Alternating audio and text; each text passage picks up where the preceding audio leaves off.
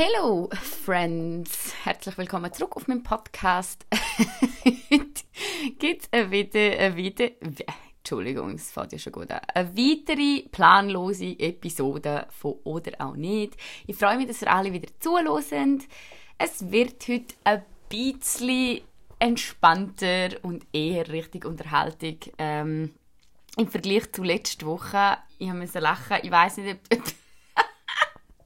ob das Thema letzte Woche ein bisschen zu hart war, ob es ein bisschen ähm, ja, zu anstrengend war zum Zuhören, was ich auch vollkommen verstehen kann. Ähm, aber ja, darum heute als Ausgleich etwas Easieres, nicht so gesellschaftspolitisches und ja, damit ihr euch einfach entspannen könnt und mir einfach zuhören könnt bei eurem Haushalt, beim Einschlafen, im Auto, wo das ihr auch immer gerade sind.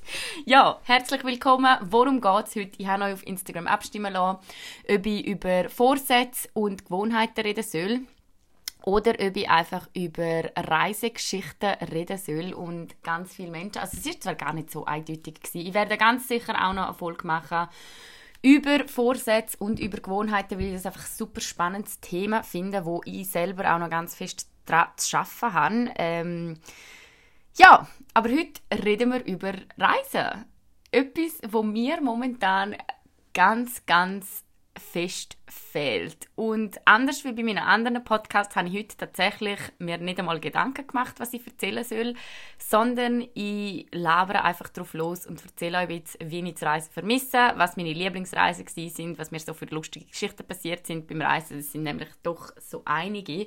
Und ich hoffe, dass ihr so mit mir auf eine kleine Reise äh, queer durch die ganze Welt ähm, gehen könnt, indem dass ihr mir einfach zuhören. Let's go! Also, Reisen für mich äh, mein Nummer eins Hobby, würde ich fast meinen.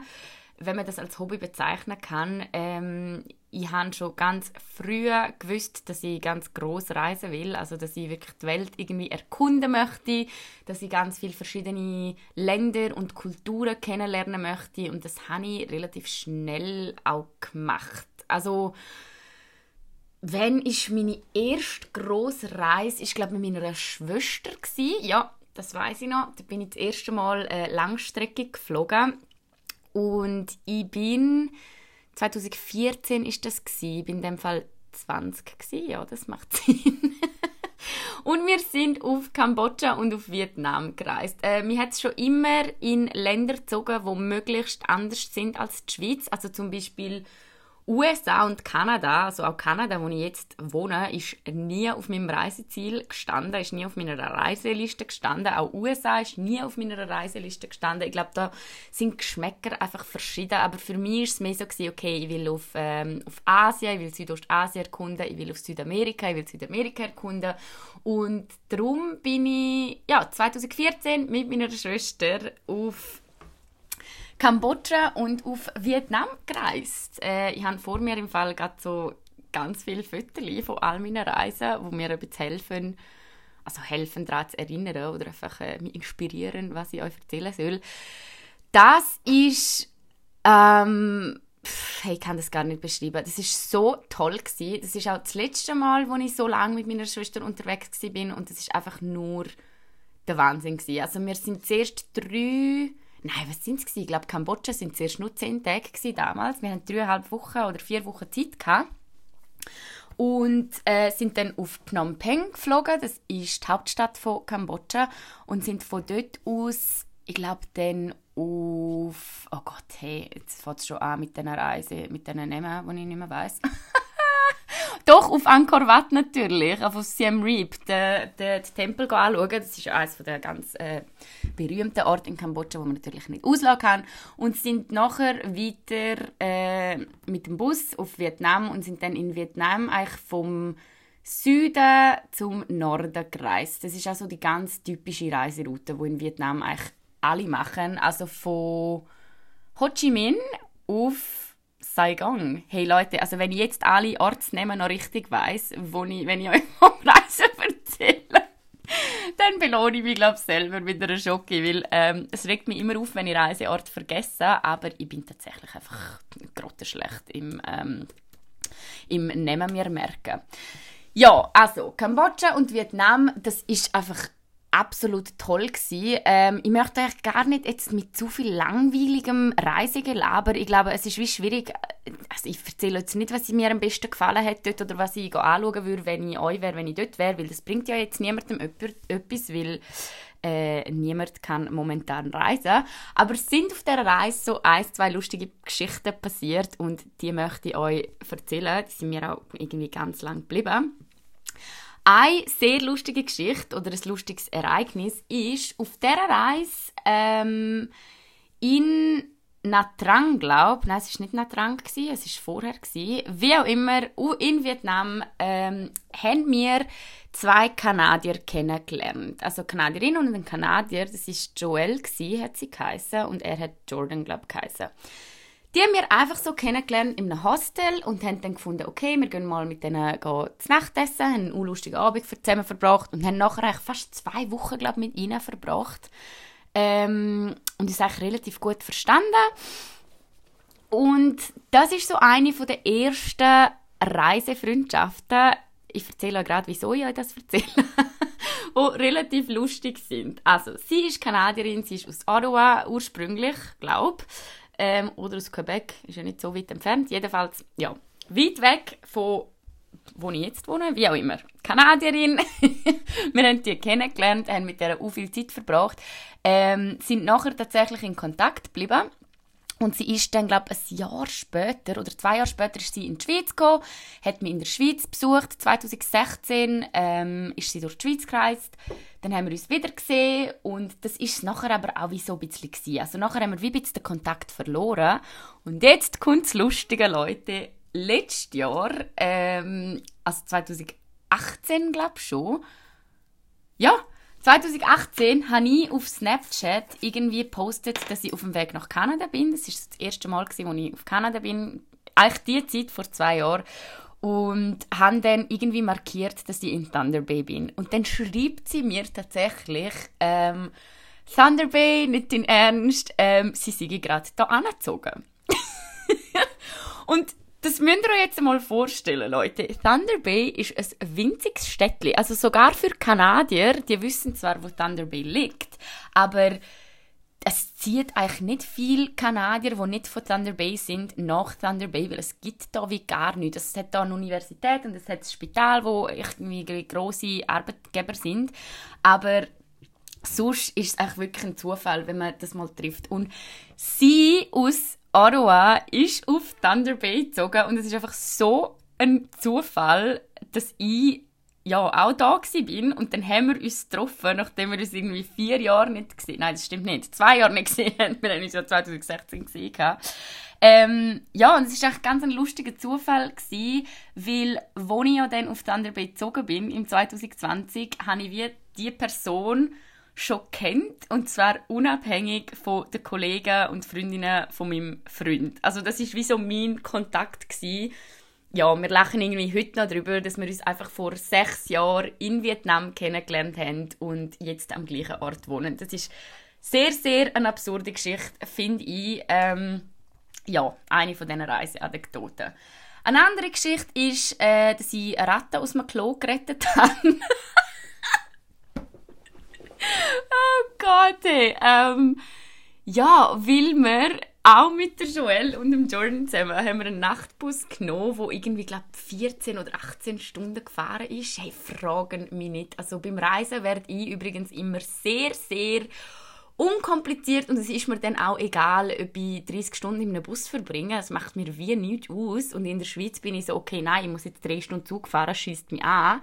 Ähm, Finde ich auch ganz lustig. Übrigens auch so Viecher eben und Ratten und Spinnen machen wir beim Reisen wie nicht so, fest, ja, nicht so viel aus. Also wir haben schon Taranteln im Zimmer, wir haben schon ähm, jegliche Viecher gehabt, die ich, ich gesehen habe. Ähm, ja, Ratten habe ich schon gegessen tatsächlich. Also beim Reisen finde ich das wie so, ich weiß nicht, meine Hemmschwelle ist dann viel tiefer und ich brauche dann auch keine Klimaanlage oder kein fancy Bett oder kein äh, schönes Hotel, sondern ich genieße es eigentlich wirklich eben so das Anderssein. Jedenfalls, wie habe ich eine Ratte aus dem WC gerettet?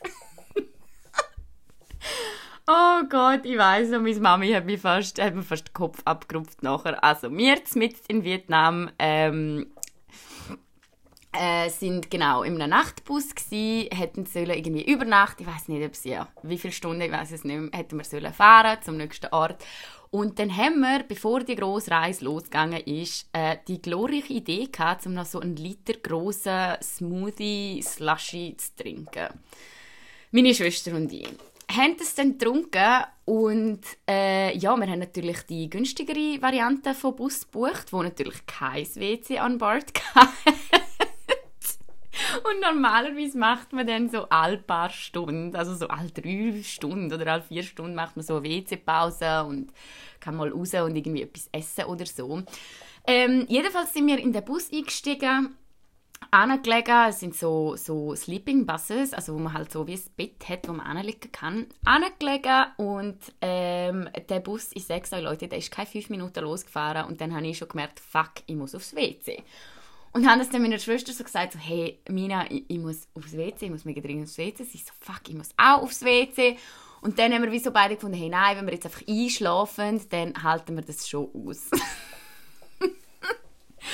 und das ist aber immer schlimmer geworden, immer schlimmer geworden. Leute, ich weiß nicht, ob ihr das kennen, aber ich finde es eines der schlimmsten Gefühle, wenn man wirklich dringend ähm, aufs WC muss und man kann nicht. Also irgendwie äh, das Schlimmste.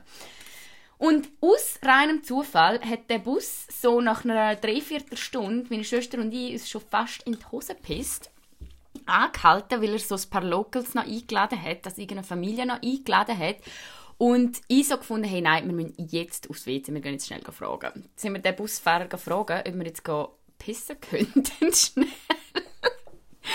Und er so, ja, ich weiß noch, der hat nur gesagt, one minute, one minute. Und meine Schwester und ich, oh Gott, wenn wir jetzt den Bus verpassen, sind wir irgendwo in der Pampadus, ähm, sind dann in das Haus hineingesprungen, also wirklich ins Haus von irgendwelchen Vietnamesen, also irgendeiner vietnamesischen Familie sind wir reingesprungen und die haben uns dann gezeigt, wo ihr WC ist. Wir haben so gefunden, okay. Ähm, und ich weiss noch, wir sind in das WC rein und meine Schwester hat so zuerst gehen und dann tut sie so ihre Hose runterlassen und dann schreit sie.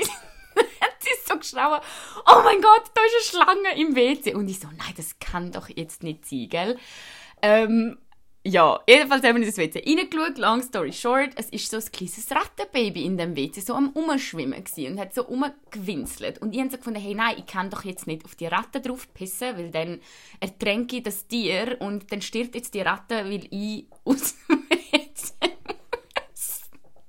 Oh Gott, Leute, es tut mir leid, falls ihr die Geschichte gar nicht spannend findet, aber es sind einfach so lustige Sachen, wo, ja, natürlich, wenn wir dabei gewesen sind, tausendmal lustiger sind, als wenn man es nicht miterlebt hat. Jedenfalls habe ich dann gedacht, okay, ich muss die Ratte jetzt einfach retten. Wie mache ich das? Ich kann sicher nicht ins Klo reingreifen, weil es hat tatsächlich, also es hat natürlich keine Spülung gehabt, es hat auch kein WC-Papier gehabt, kein frisches, es hat einfach so einen Korb neben dem WC gehabt, wo WC-Papier drin war. Also braucht es WC-Papier. Es hat jetzt irgendwie keine scheisse Spur oder so dran gehabt, aber es ist fix braucht WC-Papier Es ist so gang und gäbe in Vietnam, dass man halt das WC-Papier nicht ins WC schmeißen kann, sondern in so einen, ja, so einen Abfalleimer neben dem WC.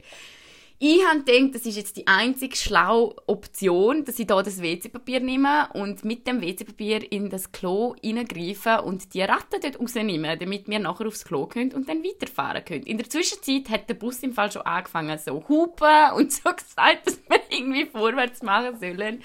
Ähm, ja, ich habe dann das WC-Papier genommen das brauchte WC-Papier ähm, und haben dann in das Klo hineingegriffen und die Ratte in nehmen und dann ist die hohe Ratte unter der WC-Rand also so aufgekrochen. Also dort, wo normalerweise das Spülwasser runterkommt, aber das hat in dem, in dem Fall, also hat es keine, Spülung gehabt.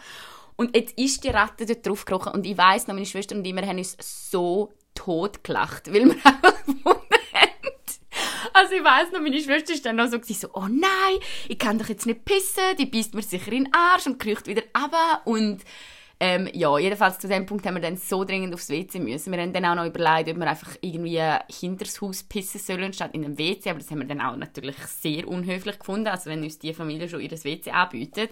Äh, ja, wir haben dann auch schnell gepisst. Ähm, meine Hände sind voller wirklich... Also ich will gar nicht wissen, was an meiner Hand dran war. sind dann raus, haben die Hände waschen und natürlich hat es kein fließendes Wasser gehabt. Ähm, das heisst, wir sind wirklich grölend zu dem Bus zurückgerannt, also wirklich brüllt vor Lachen, in den Bus reingesprungen. Der Fahrer ist schon richtig hässig der muss ja natürlich auch irgendwie Zeit, äh, Zeit einhalten.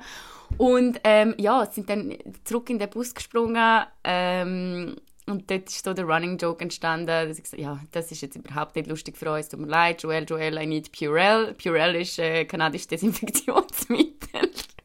äh, ja, haben dann meine Hände desinfiziert und wir sind dann frisch fröhlich mit entleerter Blase äh, weitere acht Stunden oder was auch immer Bus gefahren. So, das eine von der Geschichten, wo mir vom Reisen geblieben ist. Ähm, keine Ahnung, also es ist tatsächlich auf meiner Reise relativ oft etwas schief gelaufen oder etwas halt nicht nach Plan gelaufen, aber es sind im Nachhinein die richtig guten Geschichten. Ähm, das ist eben so eine Geschichte gewesen, wo, wo ich mit meiner Schwester gereist bin. Ähm, die noch besseren Geschichten oder die noch spannenderen Geschichten ja, nein, in Vietnam ist eigentlich auch noch viel passiert. Wir sind zum Beispiel auf eine Hochzeit eingeladen worden von irgendeiner random Frau. Haben es dann natürlich nicht geschafft, weil wir weiterreisen müssen. Sind dann aber zum Junggesellenabschied. Das war auch ein mega tolles Erlebnis gewesen, mit wirklich keiner hat auch nur Englisch geredet. Oh Gott, ja, das muss ich ja jetzt auch schnell erzählen. Ja, das kommt mir gar nicht in den Sinn. Das war ganz schlimm. Ähm, wir haben uns dort Kleider machen lassen. Genau, so sind wir eingeladen worden, äh, weil sie gefunden haben, ob wir nicht kommen wollen. Und sie haben uns dann gefragt, ob wir gerne vietnamesisches Essen haben. Und wir natürlich gefunden, ja, absolut. Also äh, haben wir auch gerne gehabt. Sind dann an die Hochzeit und sind dann positioniert worden mit unserer Näherin. Ähm, die ist die einzige, die Englisch hat können. Die ist dann neben uns gesessen. Ähm, Leute, und dann haben die uns das Essen serviert. Und I shit you not. Also, ich tue euch nicht verarschen in meinem Teller hatte ich einfach ein Gebiss. Ähm, und habe das dann gesehen. Von einem Schwein ist das halt so der, der obere Gaumen mit Zähnen. Oh Gott, wenn ich mich so daran zurückerinnere. Im Fall, ich sage so, ich habe die Zähne gesehen in meiner Suppe und ich habe meine, meine Schwester so angehaucht und sie hat meine Zähne auch gesehen und ich habe ihr so auf Deutsch, nein, natürlich nicht auf Deutsch, auf Romanisch gesagt, ähm, Mina, ich, ich kann das auf gar keinen Fall essen, den Gaumen. Also das, das ist unmöglich. Ich kann vieles essen, wirklich. Wie gesagt, ich habe schon Ratten gegessen, ich habe auch überhaupt keine Mühe mit neuen Sachen. Aber ähm, ja, ich habe den Gaumen einfach nicht essen und was ich dann gemacht habe, weil etwas nicht essen, ist sehr, sehr unhöflich. Also vor allem auch in der vietnamesischen Kultur. Und jetzt stellen euch vor, wir sind die einzigen weißen europäischen Frauen in, auf dieser ganzen Party gewesen. Es sind sich irgendwie 100, 200 Leute gewesen. Alle haben es natürlich sehr toll gefunden, dass wir gekommen sind, dass wir uns auf das einladen haben.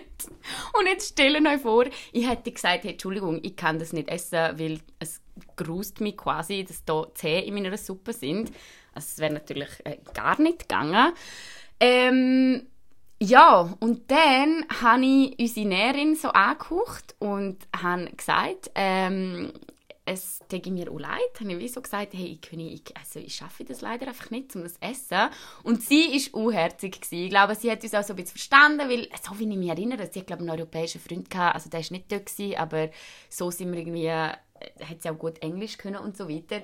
Und sie hat dann tatsächlich sehr herzig, ganz diskret unsere zwei Schäleli einfach austauscht. Also sie ist neben mir gesessen und niemand hat das gesehen.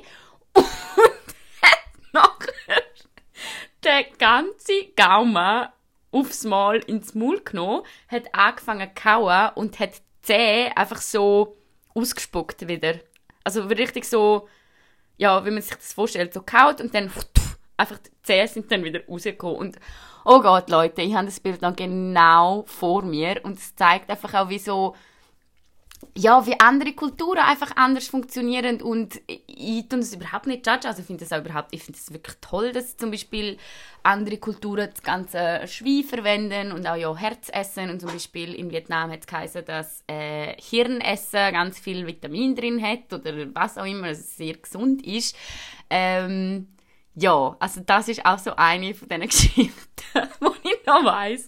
Von dieser Reise äh, mit meiner Schwester, ähm, dass mir das einfach sehr geblieben ist. Aber ähm, genau, die Hochzeit selber, also Party selber ist sau lustig Ähm, sie haben nachher alle Karaoke gesungen und weiß nicht alles was. Äh, ja, das ist sehr, sehr, sehr lustig gewesen. Und eigentlich, nachdem ich in Vietnam gereist bin, hey, fuck, ich muss gerade schauen, dass es nicht zu lang wird, ähm, habe ich so ein bisschen, wie sagt man dem, Blut geleckt. Also, nein, ich glaube, Blut geleckt ist wieder das falsche Wort. Bin ich richtig, richtig im Reisefieber und habe eigentlich ab dann nur noch weit weg und zurück auf Südostasien oder halt noch mehr Länder erforschen und das habe ich dann auch gemacht. 2016 ist die zweite große Reise gewesen. Dort bin ich mit meinem Ex-Freund drei Monate, glaube ich. Ja, drei Monate zuerst, also dort sind wir ein bisschen kreuz und quer. Yes, es geht zuerst auf Neuseeland, dann auf Indonesien und dann weiter eigentlich wirklich durch alle südostasiatischen Länder. Also Thailand, Laos haben wir gemacht, Kambodscha, Vietnam haben wir glaube Ausland und Myanmar haben wir auch noch gemacht, Burma, was auch sehr eindrücklich war, weil Burma tatsächlich erst seit glaube 2010 für Touristen zugänglich ist, also das ist auch noch sehr speziell gewesen. Ähm, ja und auf dieser Reise 2016 ähm, Ach oh Gott, ich weiß nicht, wie detailliert euch das alles interessiert. Und da tue ich mich jetzt gerade offenbaren mit all meinen Reisegeschichten.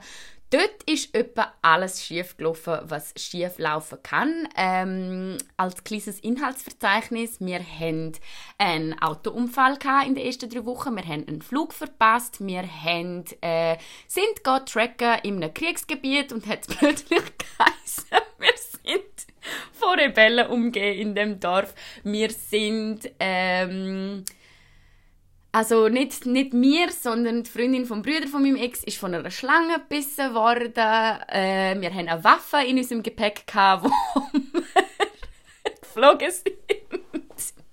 Also es ist wirklich auf dieser Reise, ich sage so, ich weiss noch, als ich heimgekommen bin, äh, ich glaube, meine Eltern sind so froh gewesen, dass ich einfach heil dann wieder daheim bin, weil tatsächlich einfach alles schief gelaufen ist. Und für einen kurzen Moment, also nein, eigentlich bei, all, bei all den Ereignissen, die ich jetzt schnell angeschnitten habe, habe ich immer gedacht, hey Scheiße, ich will jetzt einfach heim. Also gerade fangen wir von Anfang an. Also ich gehe jetzt da nicht so ins Detail wie bei den anderen zwei Geschichten, vielleicht schon bei den lustigen, aber ähm, ja, erste drei Wochen in Neuseeland haben wir einen Autounfall gehabt.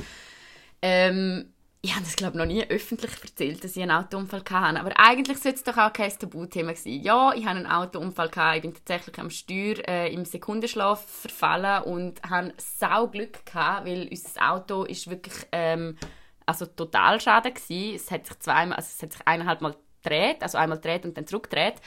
Ähm, ja, und das ist in den ersten zwei Wochen passiert. Also ich glaube in der zweiten Woche, wo wir am Reisen sind und für mich ist klar okay, die Reise ist vorbei, ich will nur noch heim. Ähm, es ist alles scheiße, es ist alles schrecklich. ähm, ja, aber im Nachhinein ist es super, also super Erfahrung. Natürlich wäre es noch besser gewesen, wenn wir keinen Autounfall hätten, aber es hat einfach gezeigt, die ähm, neuseeländische Menschen sind so nett gewesen, sie haben uns so geholfen und wir sind dann natürlich weitergereist. Ähm, das ist so das erste Ereignis gewesen. Ich weiß gar nicht mehr, wie das chronologisch alles passiert ist. Ähm, als zweites ist dann wahrscheinlich unser Track wo mir sehr im Kopf geblieben ist. Äh, das ist wirklich ein bisschen ein schlechter Film gsi, weil wir sind in Burma gsi, wir sind im Norden von Burma gsi, wo man eigentlich ja, wo nicht so viele Menschen eigentlich hingehen, weil es eben damals, ich muss gerade nachschauen, wie es heutzutage aussieht, wobei wahrscheinlich nicht viel besser, also Burma mit den ganzen Rohingyas und Flüchtlingsgeschichten und äh, Bürgerkriegszuständen und so weiter, ist glaube momentan, weiß gar nicht, ob es überhaupt Gut, ja. Momentan ist ja eh niemand empfohlen zum Hingehen, aber unabhängig also, äh, ja, von Corona weiß nicht, wie Burma momentan aussieht. Jedenfalls damals ist es wie okay gewesen, zum Burma bereisen, aber man hat wie nur gewisse Orte können bereisen. Also an gewisse Orte ist man als Tourist halt gar nicht angekommen, weil es einfach zu unsicher war oder ähm, ja, man hat wie gar niemanden gefunden, der einem dort anbringt. Und wir sind dann in den Norden rauf. Das war so ein bisschen weniger touristisch schon gewesen, aber es war eigentlich noch okay gewesen. Es sind auch noch andere Touristen dort gewesen. Und wir wollten dann einen Track machen, einen Zweitagestrack. Also einfach so einen Jungle-Track irgendwie zu einem Dorf anlaufen, dort übernachten und am nächsten Tag zurückkommen. Und ich weiß noch, bevor wir gestartet sind, wir haben das damals über unser Hostel oder Hotel, ich weiß nicht, was es war, gebucht und bevor wir gestartet sind, hat plötzlich die Rezeption gefunden, ähm, unsere Tour sei nochmal geändert worden von unserem Track. Und dann hatte ich schon so ein bisschen ein mulmiges Gefühl und habe dann so nachgefragt, äh, wieso ist unsere Tour geändert worden. Und sie hat dann nur gefunden, ähm, no safe, no safe. Äh, man muss sich übrigens vorstellen, in Burma ist das Englisch sehr, sehr, sehr limitiert von den Menschen. Also ganz wenig Leute haben Englisch gut Englisch können und ähm, sehr viele Leute haben einfach gar kein Englisch geredet. Das heißt, wir haben sich so ein bisschen mit Händen und Füßen verstanden. Also das heißt, sie hat einfach gefunden, äh, no safe, no safe. Und ich so, okay, also ist es denn jetzt safe, die neue Route? Und hat sie dann gefunden, ja, es sei kein Problem. Und ich weiss noch, ich habe damals noch ähm, meine Eltern angerufen und mit ihnen telefoniert, also mit meiner Mami telefoniert und gefunden, hey, was sollen wir machen? Also sollen wir gehen? Sollen wir das riskieren, wenn es heisst no safe oder äh, not, also not safe? Ähm, und meine Mami ich habe das noch so gut in Erinnerung. Die hat mir damals gesagt, hey, schau, ja, wenn die Locals sagen, es sei sicher, dann ähm, würde sie auf das vertrauen. Sie würde einfach sicher ähm, uns einen Pass an der Rezeption abgeben. Das heißt, dass man halt weiß, dass wir quasi am Tracken sind und dass wir noch fehlen, falls jetzt nicht heimkommen würden. Und ähm, sie hat dann auch gefunden, ich soll ihr einfach Bescheid geben, wenn wir in dem Dorf angekommen sind, ähm, am Abend quasi und wenn wir wieder starten können am nächsten Tag. Okay, Leute, dann haben wir das gemacht natürlich. Haben wir, habe ich meinen Pass dort gelassen. Und ich weiss noch, ich bin mit so einem, also nein, eigentlich mit einem guten Gefühl losgelaufen. Es ist einfach wie so, ja, wir haben einfach gewusst, okay, da irgendetwas ist da, läuft da. Und beim Tracken, beim Auflaufen, erstens, heilige Scheiße, ist das anstrengend gewesen. Ich glaube, der anstrengendste Track gewesen, den ich jemals gemacht habe. Es ist so steil gewesen. Der Guide, der ist wie ein Geissli vorausgerannt, ohne Pause. Und ich weiss noch, bis irgendwann einem Punkt habe ich einfach gestreikt. Wir sind übrigens eine Gruppe von acht gewesen, und ich glaube, etwa sechs haben sich auf dem Weg übergeben, weil es einfach so anstrengend war. Es war irgendwie 35 Grad. Gewesen, ähm, Im tiefsten Sommer drin. Äh, ja, jedenfalls sind wir so tracked, sind wir am Wandern gewesen, und ich habe dann angefangen, mich mit dem Guide zu unterhalten und haben dann so gefragt, hey, was ist eigentlich los in dieser Region oder kannst du mir das ein bisschen erklären, was, was da eigentlich abgeht? Und dann hat er, ich weiß nicht, er mich gefragt, hey, also willst du es wirklich wissen? Und ich so, ja, eh, ich bin ja interessiert. Und er hat mir dann damals angefangen zu erklären, dass eigentlich in der Region ein Opiumkrieg herrscht zwischen der Regierung, also zwischen dem Militär und zwischen quasi Rebellen.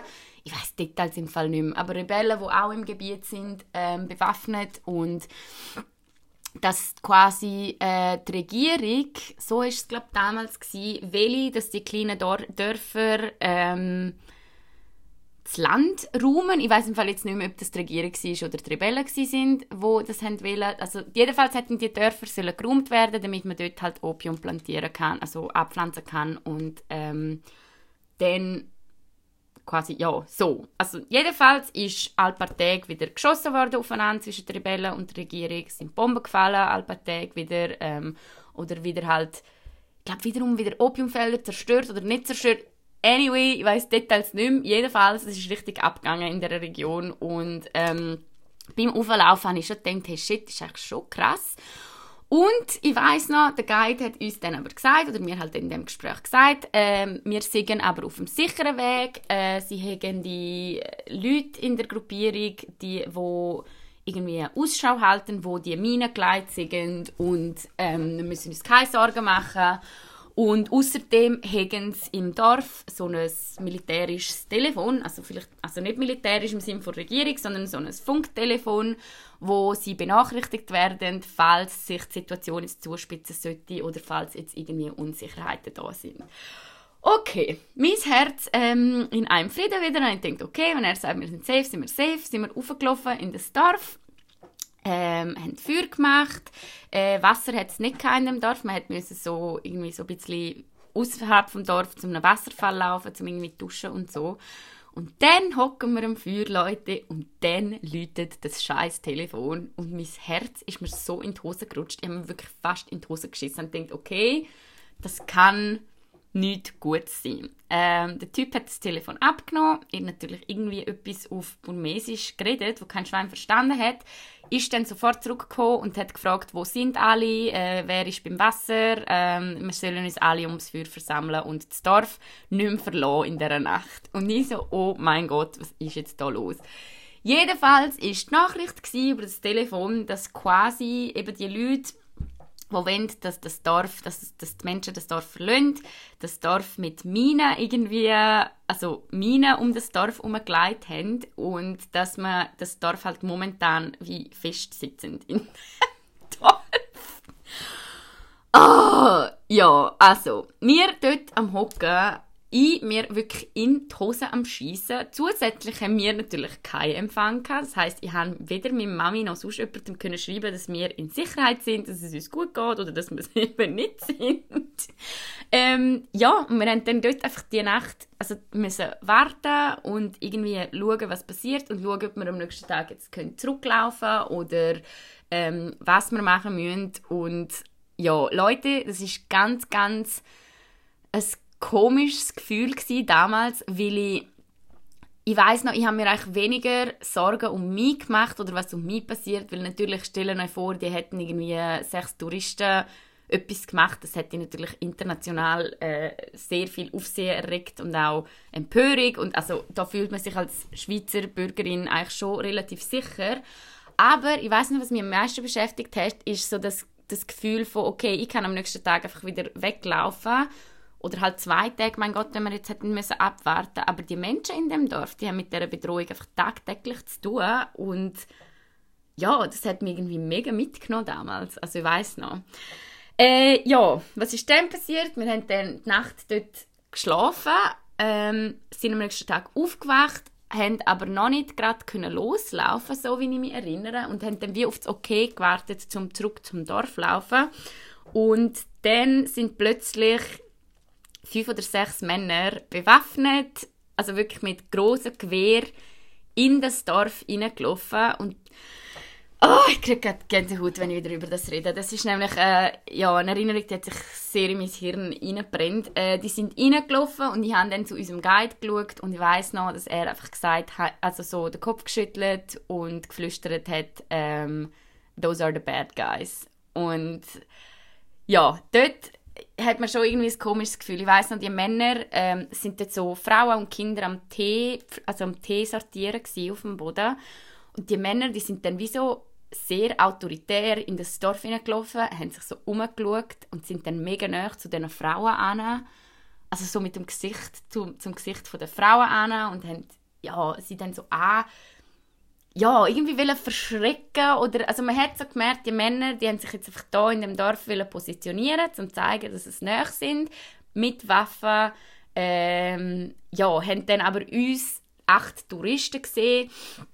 Das war so ein bisschen unsere Theorie gewesen, nachher eigentlich, ähm, dass es wegen dem auch relativ schnell wieder gegangen sind, weil sie halt gesehen haben, okay, da sind noch acht Touristen mit dabei, also machen wir jetzt kein Theater. Ähm, ja, und nachher haben wir noch ein bisschen länger warten und irgendwann haben wir dann das Okay gekriegt, zum zurück zum Dorf zu laufen. Wir haben dann aber eine andere Route müssen nehmen, also quasi die Hauptstraße, wo auch irgendwie Autos und TÜV, also Hauptstraße stellen wir sich jetzt nicht als äh, die Straße vor, sondern einfach wie am Vortag sind wir schön durch den Dschungel hochgelaufen und am nächsten Tag sind wir dann wieder ähm, einen direkteren Weg zurück zu unserem Hotel gelaufen und ich weiß noch, ich bin angekommen und ich habe glaube etwa 32 Anrufe in Abwesenheit gehabt. Meine ganze Familie hat mir geschrieben, ob wir okay sind, wo wir sind, wie es ist geht.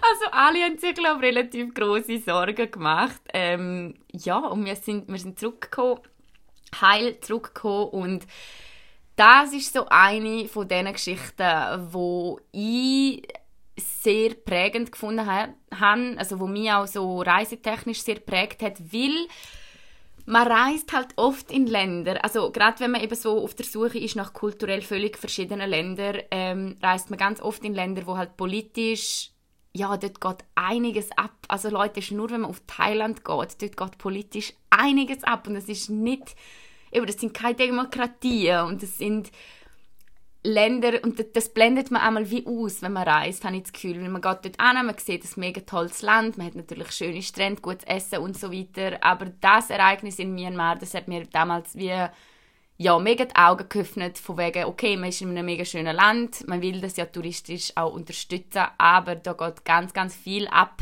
ähm, wo auch wichtig ist, dass man über das nachdenkt und ja, sich einfach mit dem auseinandersetzt, was in einem Land gerade abgeht, statt dass man einfach anreist und irgendwie das Schöne an einem Land sieht. Jedes Land hat natürlich auch Schattenseiten. So, fuck, jetzt bin ich schon bei 35 Minuten. Ich weiß nicht, ob über noch weitere Reisegeschichten wollt. Ähm, wie gesagt, also auf der Reise, wo ich war, ist noch ganz viel anderes passiert. Ich habe ja vorher schon Schlangenbiss erwähnt. Ähm, Waffen im Gepäck ist auch noch ganz lustig.